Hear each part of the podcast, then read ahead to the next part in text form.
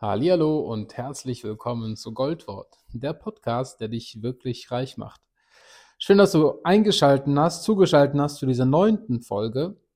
Und ich bin wirklich so dankbar für all die Rückmeldungen, die ich von euch bekomme, dass ihr ermutigt werdet durch diese Podcasts. Und das ist absolut mein Ziel, ähm, Ermutigung rauszugeben auf Grundlage der Wahrheit. Ähm, das ist keine Ermutigung, die, die nur fake ist und die gut gemeint ist, sondern das ist eine Ermutigung, die aus dem Wort Gottes kommen soll. Und das Wort Gottes ist die Wahrheit. Ja, absolut. Wir meinen Menschen, wir wünschen uns, unseren Gegenüber, als Familienangehörigen oder Freunden oft gute Sachen, einfach weil wir Mitleid mit ihnen haben. Aber wenn Gott uns aus seinem Wort heraus die Wahrheit weitergibt und diese uns auferbaut, dann dürfen wir uns darauf verlassen, dass es absolut so gemeint ist, wie es in dem Wort Gottes steht. Ja, cool. Ähm, ich wollte all denen, die gerade eine schwere Zeit durchmachen, wirklich Mut zusprechen in euer Leben. Gott ist denen nahe, die zerbrochenen Herzen sind, so heißt es in seinem Wort. Und es liegt eine Schönheit darin, wenn wir durch schwere Zeiten gehen, weil wir sensibel werden für seine Gegenwart und seine Stimme.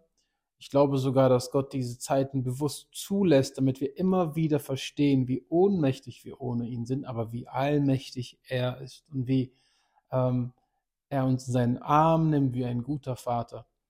Und dann gehen wir aus diesen schweren Zeiten wieder raus, schauen zurück und denken, Herr, du hast mich durchgetragen. Und das stärkt unsere Beziehung zu ihm und das zeigt, dass unser Glaube gefestigt ist.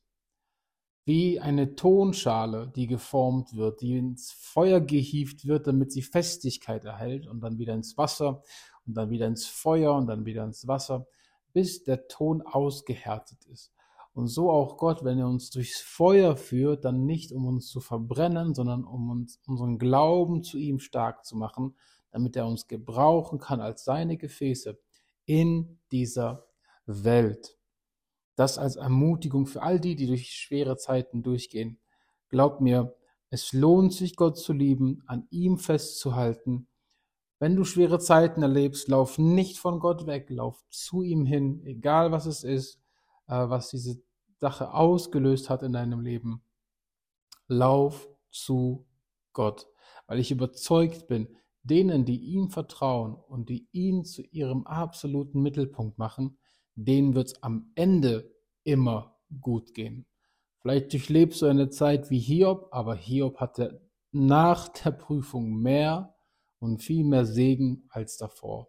Und vor allem auch ähm, wenn du etwas Verlust in deinem Leben erlebst oder Zerbruch oder sonst was, wo du dem Herrn vertraust, in seine Hände gibst und wird seine Gnade dich wieder reich machen. Das glaube ich von ganzem Herzen. Und jetzt komme ich zu dem Goldwort für diese aktuelle heute die äh, Folge 9 und sie ähm, steht in der berühmten Geschichte von Daniel und die Löwen oder Daniel in der Löwengrube. Ähm, tatsächlich wird diese Geschichte schon von Kindheit an in den Christenhäusern gelehrt und ich selbst kannte die Geschichte als wahrscheinlich einer der ersten ähm, aus der Bibel und so geht es vielen, vielen Kindern. Aber auch viele Menschen, die Gott nicht kennen oder mit ihm nichts zu tun haben wollen, die kennen diese Geschichte von Daniel in der Löwengrube. Ähm, wir haben dieses Kapitel erst gestern mit der mit meiner kleinen, kleinen Gruppe durchgenommen und haben da so viel Gold rausgeholt und rausgeschürft. Und ich wollte euch ähm, etwas mitgeben, was wir besonders rausgeholt haben aus diesem Kapitel. Und dieses Goldwort steckt im Daniel Kapitel 6, die Verse 11 und 12. Und da steht geschrieben, als nun Daniel erfuhr, dass das Edikt unterschrieben war, ging er hinauf in sein Haus wo er in seinem Obergemach offene Fenster nach Jerusalem hin hatte. Und er fiel dreimal am Tag auf die Knie nieder und betete und dankte vor seinem Gott, ganz wie er es zuvor immer getan hatte. Da stürmten jene Männer herein und fanden Daniel bittend und flehend vor seinem Gott. Du merkst, du brauchst einen Zusammenhang. So einfach rausgerissen, diese zwei Verse, äh, wird es schwierig, die zu verstehen. Ähm, der Zusammenhang ist folgender. Ähm, das babylonische Reich wird von einem Perserkönig erobert und ersetzt Darius, einen Meder, über dieses Königreich ein. Und Darius, der König damals in dem babylonischen Reich, ähm, entscheidet, 120 Statthalter oder Bezirksleiter einzusetzen und über diese 120 jeweils drei Minister, die diese 120 eben ähm, anleiten und anführen sollten. Und von den drei Ministern war Daniel auch einer. Und Daniel äh, war so hervorragend in seinem Ruf und die Bibel sagt wörtlich, es war so ein vortrefflicher Geist in ihm, dass ähm, der König ihn zum obersten Minister einsetzen wollte. Und das fanden die anderen Minister und Statthalter absolut nicht cool. Und sie suchten eine Anklage gegen Daniel, aber konnten absolut nichts finden. Es steht sogar wörtlich, dass sie keine Schuld oder Nachteiliges oder irgendeine Nachlässigkeit an ihm gefunden hätten. Also er war absolut astrein sauber. Und dann fiel ihm doch was ein. Und zwar aus Neid heraus sagen sie, lass uns zum König gehen. Er soll ein Verbot erlassen, dass keiner bei irgendeinem Gott oder Menschen etwas erbeten darf, außer beim König. Mit dieser Bitte schaffen sie es, dass sie Daniel überführen können, denn sie wussten von Daniel, dass er dreimal am Tag niederkniet und betet. Gesagt, getan. Sie gehen zum König und der König unterschreibt dieses Verbot. Und jetzt kommt der Vers 11. Als nun Daniel erfuhr, dass das Edikt unter, oder Verbot unterschrieben war, ging er hinauf in sein Haus, wo er in seinem Obergemach offene Fenster nach Jerusalem hin hatte, und er fiel dreimal am Tag auf die Knie nieder und betete und dankte vor seinem Gott ganz, wie er es zuvor immer getan hatte. Wow. Du musst dir vorstellen, er hört von dem Verbot und seine Reaktion darauf ist gegen das Verbot zu verstoßen. Wann immer wir in dieser Welt sind, hat Gott uns aufgetragen, ein Segen zu sein. Und der Obrigkeit, also der Regierung, dem Bürgermeister, den Verwaltungen, der Polizei und allen anderen Behörden zu dienen. Und Daniel tat es absolut ohne eine Nachlässigkeit. Er war astrein, deswegen sollte er auch ja befördert werden. Aber sobald das Gebot des Königs gegen das Gebot Gottes verstößt, sind wir Christen absolut dazu angehalten, Gottes Gebot und Gottes Wort mehr zu gehorchen als das Gebot der Menschen. Und das war hier der Fall. Daniel wurde verboten, zu dem Gott zu beten, den er über seinem Leben hatte. Und seine Antwort war, er geht beten. Das ist so, so stark. Er war so unerschütterlich und er glaubte an die Kraft des Gebetes und er wusste, ich kann nicht aufhören zu beten. Jetzt war das Verbot auf 30 Tage begrenzt. Daniel hätte auch die Chance ergreifen können und sagen, ja, dann bete ich im Verborgenen, dann dort, wo mich keiner sieht, äh, und bete dann zum Herrn und Gott hat sicherlich auch Verständnis dafür. Und dann mache ich den Anschein, nicht zu Gott zu beten, aber in Wirklichkeit bete ich ja zu ihm. Aber das ist für ihn gar keine Option. Denn ganz im Gegenteil, er geht nach Hause, er kniet nieder, öffnet die Fenster nach Jerusalem und betet Richtung Jerusalem dreimal am Tag, morgens, mittags, abends. Gebet war für ihn wie eine Speise zu sich nehmen. Wie wir mittags, äh, morgens frühstücken, Mittagessen und Abendessen, so war für ihn Gebet eine Speise. Essen, eine Gemeinschaft mit dem Herrn, Essen für den Geist. Und das können wir rausziehen für unser Gebetsleben. Mach Gebet zu einem deiner Prioritäten. Und er ging hinauf in sein Haus, an den Ort, wo er sich wohlfühlt, an in seine eigenen vier Wände. Und das ist so wichtig auch für uns. Such dir dein stilles Kämmerlein, von dem Jesus gesprochen hat. In diesem stillen Kämmerlein wird eine Geschichte geboren.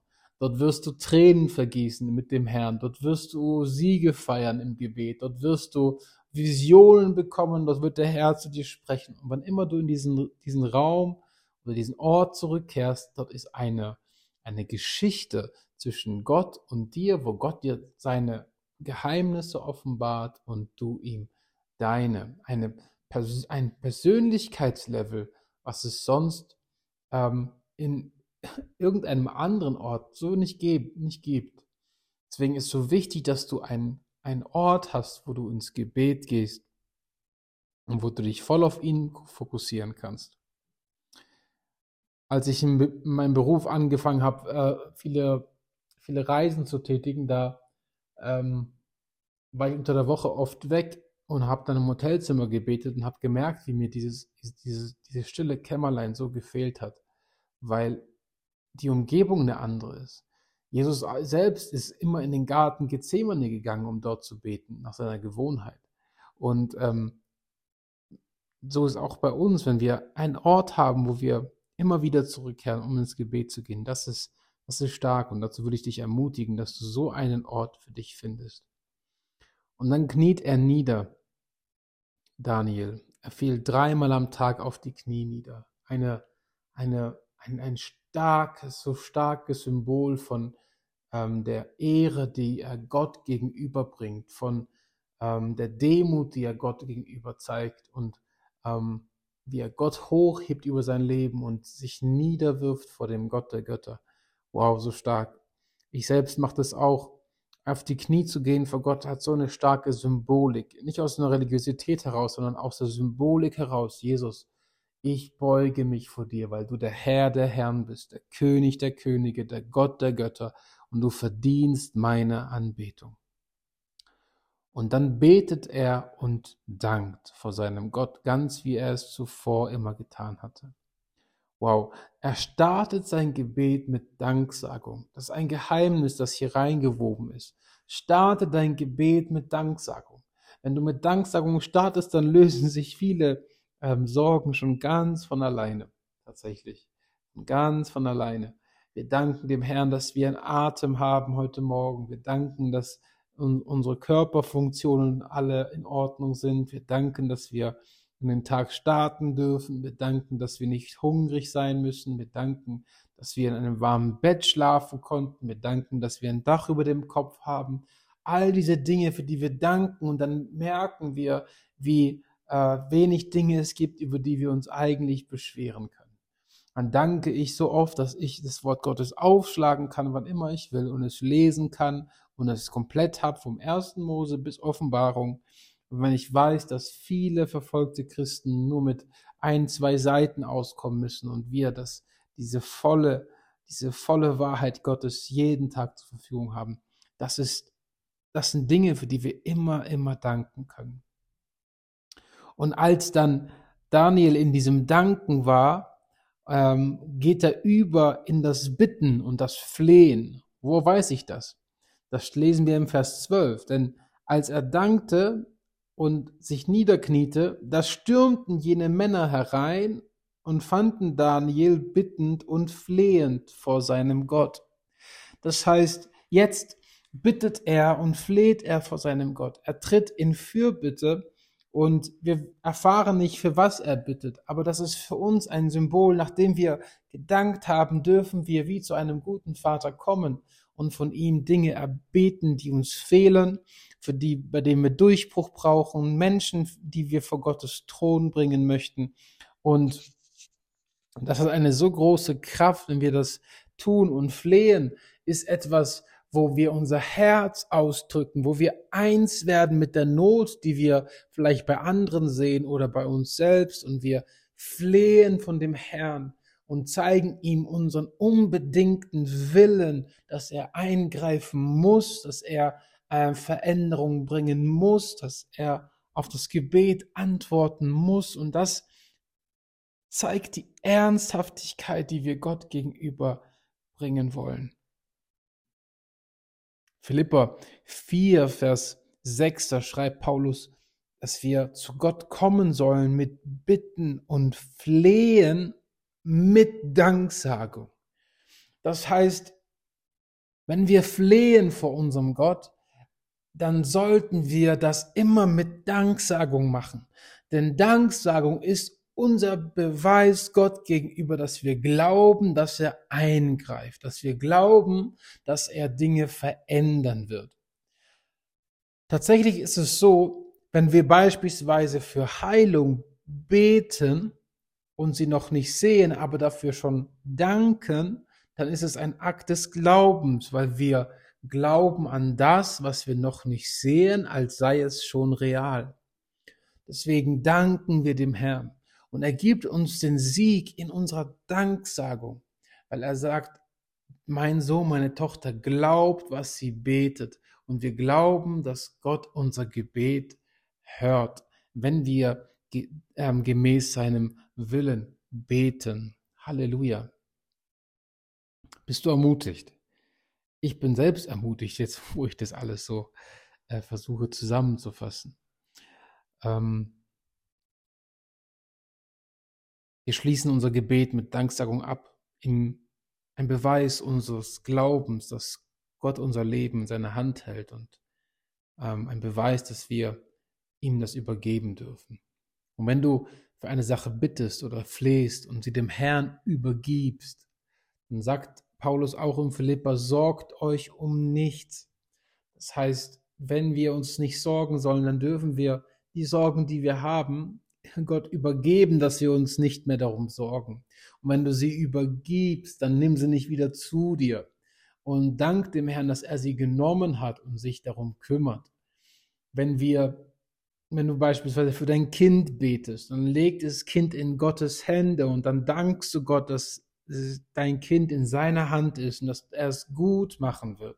Und nimmst nicht wieder zu dir in, der Form, dass du dich dir wieder Sorgen darum machst. Und das ist auch ein Zeichen des Unglaubens, ein, ein Symbol, das wir Gott entgegenbringen und sagen, Gott, wir glauben nicht, dass du es äh, gut handeln kannst, sondern wir müssen es wieder zurücknehmen, denn wir sorgen uns ja besser darum, wie du es kannst. Und glaub mir, während ich das hier sage, ähm, spreche ich 100% auch zu mir selbst.